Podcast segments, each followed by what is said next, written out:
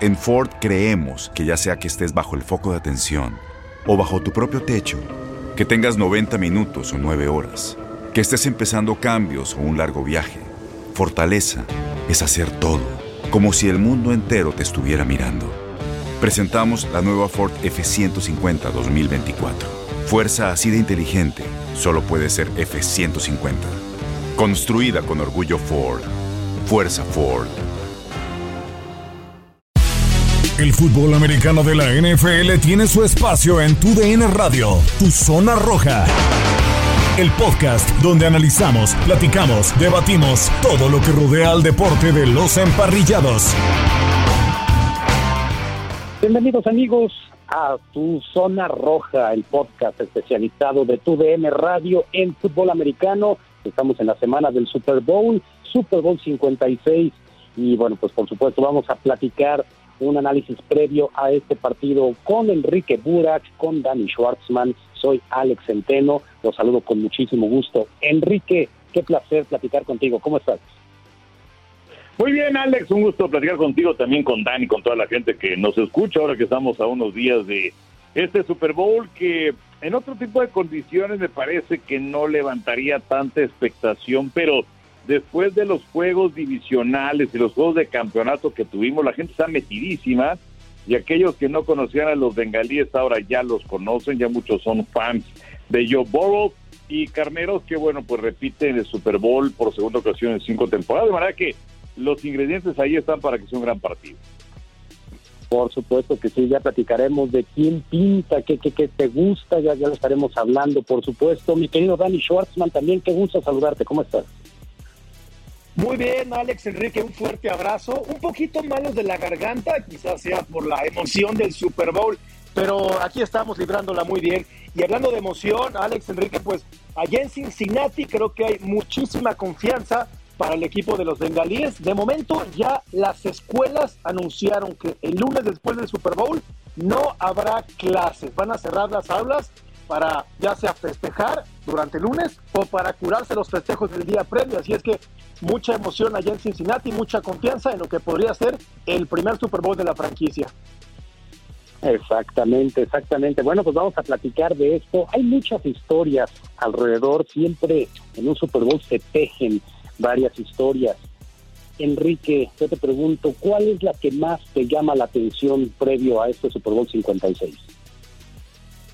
Pues como decías, Alex, hay, hay muchas historias, pero eh, bueno, mira, voy a decir una, y es eh, el asunto de que Zach Taylor trabajara con Sean McVay, que estuvo en su grupo de entrenadores entre 2017 y 2018, y porque pues mucho tiene que ver con el plan de juego que utilizaron los eh, carneros en aquel Super Bowl en contra de los Patriotas de Inglaterra, que además eh, pues terminó cuando se esperaba que hubiera muchos cuetones, todos artificiales, fueron 16 puntos nada más, la victoria de los Patriotas 13 a 3 y qué tanto eh, puede saberle Zach Taylor a Sean McVay, eh, pues evidentemente conoce sus tendencias y lo llevó para esa escuadra.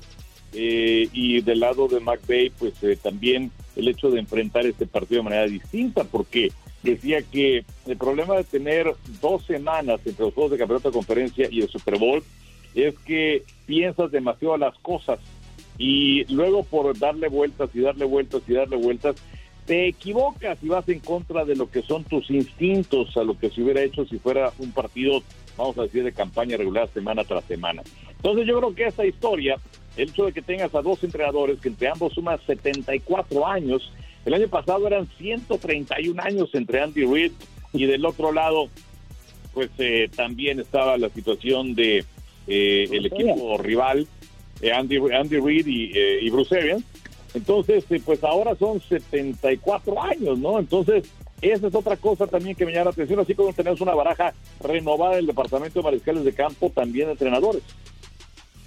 De acuerdo, y esa es una situación que llama eh, muchísimo la atención porque, pues sí, es la combinación de edad más joven entre los entrenadores en jefe, ¿no? 74 años, con bien señalas, 36 de Sean McVay, 38 de Zach Taylor. Danny Schwartzman, te pregunto lo mismo. ¿A ti qué, qué es lo que más te llama la atención? ¿Qué historia te llama más la atención rumbo a este Super Bowl 56?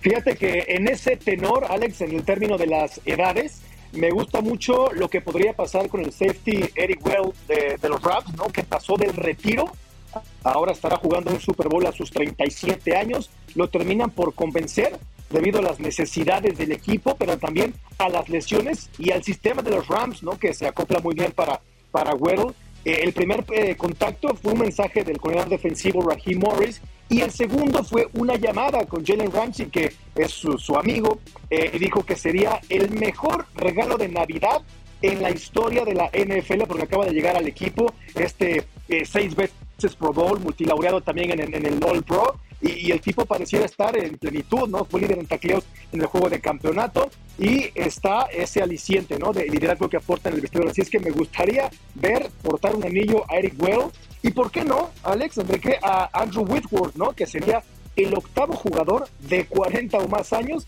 que participa en un Super Bowl. Así es que el tema de las edades, para un extremo o para otro, pues ahí está de, manifiesto en este Supertazón. Fíjate que ahora que lo mencionas, se habla mucho de la experiencia, ¿no? De un lado, en este caso, jugadores de mayor trayectoria en la NFL, de con mayor veteranía, más años en la liga, del lado de los Rams, contra la juventud, ¿no? O unos jugadores no tan expertos, eh, con mucho todavía que ofrecer en la NFL, como son los bengalíes de Cincinnati. Me da la impresión, no sé si ustedes así lo, lo perciban, que los Rams tienen todo que perder, porque es un equipo que se armó justamente para ser campeón esta temporada con la llegada de Matthew Stafford, con la llegada de Von Miller a media temporada, la de Odell Beckham, eh, eh, sacar del retiro a Rick Weddle. Eh, es decir, es un equipo de apostar en todo para ser campeón ahora. Los bengalíes es un caso creo que distinto, ¿no? Porque se fue armando poco a poco a través del draft, a través de selecciones colegiales, jugadores jóvenes, un coach en su tercer año que ya los lleva a un Super Bowl, jugando muy bien, con buen entrenamiento, sí, pero es un equipo que a lo mejor adelantó el proceso. Me da la impresión que los Rams tienen todo que perder porque están obligados a ser campeones desde mi punto de vista y los Bengals tienen todo que ganar porque ellos aceleraron simplemente lo que a lo mejor se pensaba que podían hacer en uno o dos años más, ¿no? No sé si lo percibas de esa manera, Enrique, y si crees que los Rams en este caso tengan mayor presión. Sí, yo, estoy de acuerdo contigo, porque eh, no solamente es un equipo que se armó para ganar ahora, eh, no importando eh, la forma en la que se arma el plantel, porque van a tener una selección de primera ronda hasta el 2024, pero su intención es justamente ganar ahora y por ello es que pues se tienen una nómina eh, inclusive con jugadores que chupan una buena parte del presupuesto. Y la ocasión anterior, cuando llegaron al Super Bowl, que perdieron en contra de los Patriotas de Inglaterra, pues le dieron contratos también muy fuertes a jugadores como Brandon Cox, en aquel momento estaba Jared Goff y desde luego también Aaron Donald, eh, Todd Gurley, que era un, corredor sumamente bien pagado. Y bueno, pues Cooks, eh, por ejemplo, y Gurley ya no están con el equipo de los Carneros. Eh, entonces, eh, a diferencia de otros conjuntos que van paso a paso, particularmente haciéndose de elementos que vienen del draft, eh, y para cumplir con ese proceso, los carneros deciden, pues es ahora. Entonces, no hay coreback que tuviera más presión desde el punto de vista en la postemporada que Matthew Stafford, ya está en el Super Bowl, pero Carneros efectivamente es el equipo que tiene la presión porque además es su segunda oportunidad de cinco años. Y en esta liga, en donde es tan difícil repetir, donde es tan difícil llegar otra vez al Super Bowl. Eh, tienes ventanas muy pequeñas de oportunidad y si no se aprovechan, estas ya no regresan. Así que eh, pues es el momento para el equipo de los carneros para ser campeones, mientras que Cincinnati pues es un equipo que todavía está en proceso de formación y me parece que con las bases que están sentando pueden volver en un futuro próximo al partido grande. Definitivamente, ¿no? Eh, está haciendo la construcción de este equipo, está haciendo maravillosa. Dani, ¿tú cuál crees que, que pueda ser el punto que incline la balanza hacia uno o hacia otro equipo ya el próximo domingo? A mí me parece, Alex, la línea ofensiva de Cincinnati puede ser la clave a ver qué tanta protección le dan a Joe Burrow, ¿no? que fue el mariscal de campo que sufrió más capturas en toda la campaña. Y si vemos del otro lado tienes a Aaron Donald, que tuvo la calificación más alta esta campaña entre todos los defensivos. Y cuando él obtuvo al menos media captura, el equipo tuvo marca de 12 triunfos y una derrota. Agrégale a Leonard Floyd, a Von Miller. Yo creo que ahí puede estar la clave del partido. Por cierto, los Rams sí creo que tienen la presión porque además son locales, ¿no? Van a jugar en su, en su estadio, eh, empeñaron su futuro con dinero, su, eh, perdón, su, su, presente con dinero, ¿no? Su futuro también con, con selecciones del, del, draft y está la presión de, después del papelón que dieron en el, en el 2019 por, por limpiar esa imagen. De acuerdo, ¿no? De, de acuerdo, de acuerdo. Sí, yo también considero que ahí puede estar la clave, Enrique, no sé si, si piensas lo mismo. La línea ofensiva de Cincinnati fue muy porosa durante la temporada. Creo que eh, además quedó manifiesto contra los Titanes de Tennessee en este juego en el que sufren nueve capturas. Aún así sacan el partido porque pues, Ryan Tannehill se encargó también de cometer muchos errores, ¿no? Tres pases interceptados. Pero en este caso, la frontal de los carneros contra una línea tan porosa puede darse vuelo, ¿no? Aaron Donald, Leonard Floyd, Von Miller, etcétera, pueden tener pues, un partido a lo mejor soñado y dudo mucho que los carneros vayan a cometer tantos errores, o más Stafford particularmente, como en su momento lo hizo Ryan Tannehill en ese partido de, de la ronda de, de divisional, ¿no? Entonces, ¿crees también que puede estar ahí la clave? Yo también coincido en que ahí va a estar el problema porque mucho se habla acerca de Joe Burrow, que vamos, es un gran mariscal de campo, pero, pero todos los pasadores necesitan tiempo. Y si no te va a dar tiempo la línea ofensiva, está metido en problemas. Eh, Cincinnati fue la tercera en permitir más capturas de mariscal de campo y Carnero fue el tercero en lograr más capturas de mariscal de campo. Entonces, eh, yo creo que de alguna otra forma, si es que la línea ofensiva de Cincinnati no hace un buen trabajo, se podría repetir con Burrow parte de lo que vivió Patrick Mahomes en el Super Bowl anterior en contra de los Bucaneros de Tampa. De manera que ese, ese para mí es el punto principal, lo que va a definir el Super Bowl. De acuerdo, de acuerdo. Fíjense, me, llama la atención, ¿no? Joe Burrow en su segunda temporada pone al equipo en el Super Bowl. En 2019 le estaba disputando una final colegial con la estatal de Luisiana, fue campeón, derrotaron a Clemson, eh, que, bueno, pues eh, en ese entonces tenía a Jamal Chase. Y recuerdo que en ese partido de la final colegial estaba en la banca de, de LSU Odell Beckham, porque Odell Beckham es egresado justamente de esa universidad y ahí estaba apoyando y animándolos y, distrayéndolos también en, en, mucho, en muchas ocasiones, ¿no? Pero Dan, eh, eh, llama la atención, ¿no? El que tantos jugadores de esta universidad, o al menos tres muy importantes, estén ahora en el Super Bowl y ahora estarán de contrarios, ¿no? Odell Beckham, por supuesto, no les va a estar echando porras como en aquella ocasión. Sí, ahora buscará desquitarse, la amistad la dejarán a un lado, Odell Beckham que está entre los primeros cinco favoritos a llevarse el MVP, pero esa historia de Joe Burrow eh, con Jamar Chase es eh, increíble, ¿no? Especialmente después de la complicada campaña que había sufrido Burrow el año pasado en su temporada de novato, Solo fueron, me parece que dos victorias, una lesión importante y regresó como si nada. Juega con mucha precisión, más de 30 pases de touchdown para Joe Cool, como luego le, apodan, aunque él dijo que con que le llamen Joe está, está suficiente. Eh, lleva tres triunfos en estos playoffs, cuando la franquicia no tenía ninguno desde principios de los 90, me parece. Entonces podría ser por ahí el, el quinto, sexto mariscal de campo que gana en su segunda temporada un Super Bowl y la química que mostró con, con Lamar Chase, bueno, pues es de lo mejor que hay hoy en día en la NFL. Chase, esta campaña tuvo 13 touchdowns, eh, casi 1500 yardas y eh, el propio Chase podría tener un gran duelo con, con Jalen Ramsey, así es que hay mucho que, que descifrar en ese, en ese duelo también que lo mencionas, ¿no? Eh, por supuesto que llama la atención lo, lo, que hacen estas dos ofensivas. Matthew Stafford y ese magnífico cuerpo de receptores, ¿no? Con Cooper Cup, con Van Jefferson, eh, por supuesto del Beckham. Del otro lado, pues también, ¿no? Joe Burrow, Jamar Chase, Higgins, Tyler Boyd. O sea, son equipos con muchísimas armas ofensivas. Si tú tuvieras que escoger a uno, Enrique, ¿cuál te gusta más? ¿Qué ofensivo, qué eh, pues unidad ofensiva te gusta más? Pues mira, eh, lo que pasa es que sí es eh, muy llamativo lo que hace Burrow, lo que hace Chase, campeones colegiales con el estatal de Luisiana y ahora en el segundo año de Burrow, primero de Chase, cuando de hecho pensaba que los bengalíes debieron haber tomado eh, un liniero ofensivo, era lo que yo creía que debió haber ocurrido en el draft, y eligieron a Chase, ¿no? Y reunieron a esta pareja y son sumamente espectaculares y tienes a gente como Mixon, que es un gran corredor, y bueno, tienes a Higby, tienes a Boyd, tienes a Usoma. Eh, la verdad es que es un equipo que llama la atención, pero si lo ves completamente como unidad, y hablando acerca de la línea, bueno, pues entonces yo también me quedaría con los carneros, porque eh, lo que ha hecho Matt Stafford es eh, de llamar la atención.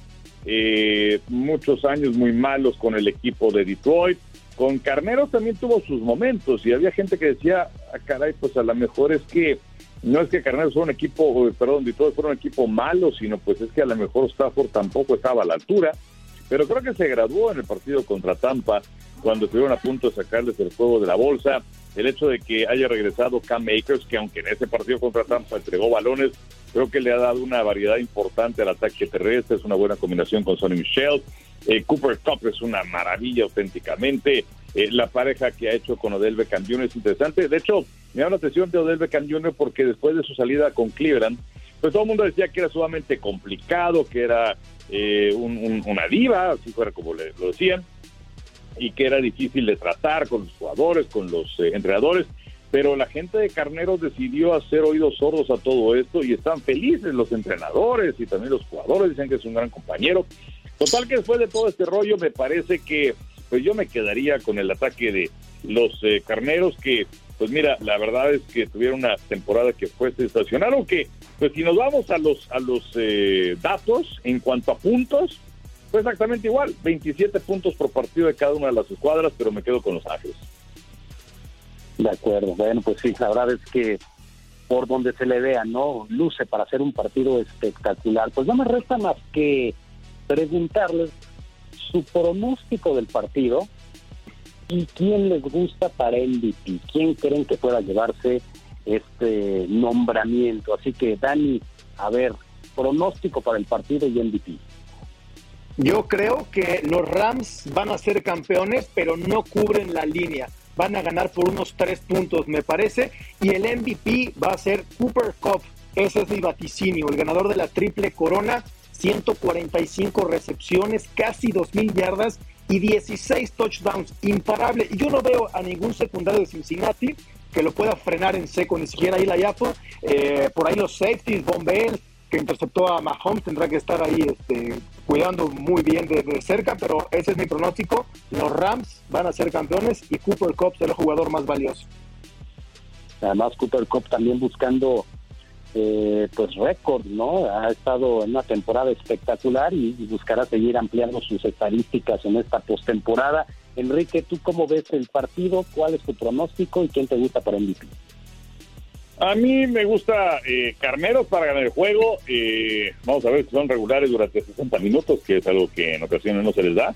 Pero me gusta Carneros y pues mira, finalmente es una liga de mariscales de campo y yo creo que el más valioso, aunque pues eh, este, las yardas que tienen por aire los corebacks pues son también muchas veces gracias a los receptores, eso es indiscutible. Pero siendo una liga de pasadores, más estamos.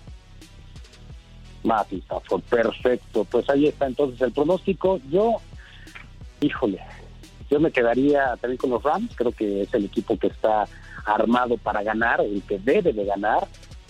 Pero bueno, nada más para llevar un poquito la contraria, me voy por la sorpresa.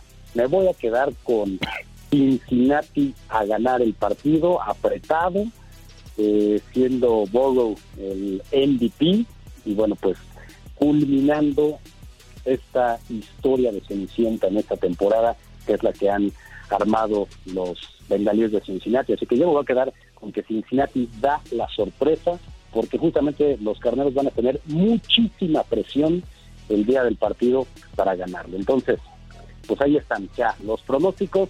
Enrique, muchísimas gracias. Por supuesto, invitar a la gente a seguir la transmisión a través de UDN a las 5 por el 5. Así es, Alex, un gustazo platicar contigo, con Dani. Y sí, lo esperamos este domingo a las 5 por el 5, Super Bowl 56. Me parece que están todos los elementos, así como estamos en el área de Los Ángeles, en el área de Hollywood. Bueno, pues creo que tenemos los elementos para un buen guion y que al final nos debe dar una buena película. Oye, justamente antes de despedirnos así rápidamente, el ambiente en Los Ángeles, Enrique, platícanos un poquito, porque se hablaba de que de repente está un poco frío, de que los Rams no conectan tanto con los aficionados. Eh, ¿El ambiente de Super Bowl estás sintiendo como en otras ciudades? Pues es, es pronto, Alex, porque pues apenas estamos en, ¿qué día es hoy? Miércoles. Entonces, eh, pues por ahí de mañana, pasado mañana es cuando empezará a llegar la gente. Eh, sabemos que la forma en la que se distribuyen los boletos para un Super Bowl es muy distinta a un partido de campaña regular, o inclusive de los primeros juegos de postemporada. Eh, aquí pues viene gente de todas partes, a lo mejor su equipo ni siquiera va a participar en el Super Bowl, pero eh, y aquellos que le van a los carneros pues, pues están en su casa, ¿no? Es, es la ciudad pues, normal. Entonces eh, no hay precisamente así como, no, no hay, digamos que de ambiente, pues yo creo que hasta el viernes se empezará a sentir, pero ahorita pues eh, si te dijera que estamos eh, una fecha alejada al Super Bowl 25 de julio, más o menos así está. ok, está, digamos que todo en calma, no, no existe el bullicio de en esos momentos. Perfecto. Pues veremos pendientes la transmisión a través de TUDN a las 5 por el 5 el próximo domingo. Dani Schwartzman, también un placer platicar contigo. Muchas gracias. Muchas gracias, Alex. Enrique, un fuerte abrazo. A ver quién gana en el emparrillado. Por lo pronto, fuera de él, está ganando Cincinnati en la comercialización y venta de jerseys. El más vendido, Joe Burrow, seguido por Jamar Chase. Mira, excelente, ¿no? Esos son, es muy, muy interesante eso. Y bueno, pues a disfrutar del medio tiempo a los que les guste el rap, ¿verdad? Yo soy un toque un poco más rockero, así que creo que no lo voy a disfrutar tanto. Pero bueno, ahí queda la invitación. Gracias a todos. Esto fue Tu Zona Roja. Enrique Buras, Ben Schwartzman, Alex Centeno. Gracias. Hasta la próxima. Llegamos a su fin. Pero te esperamos con más emociones en el siguiente episodio de Tu Zona Roja.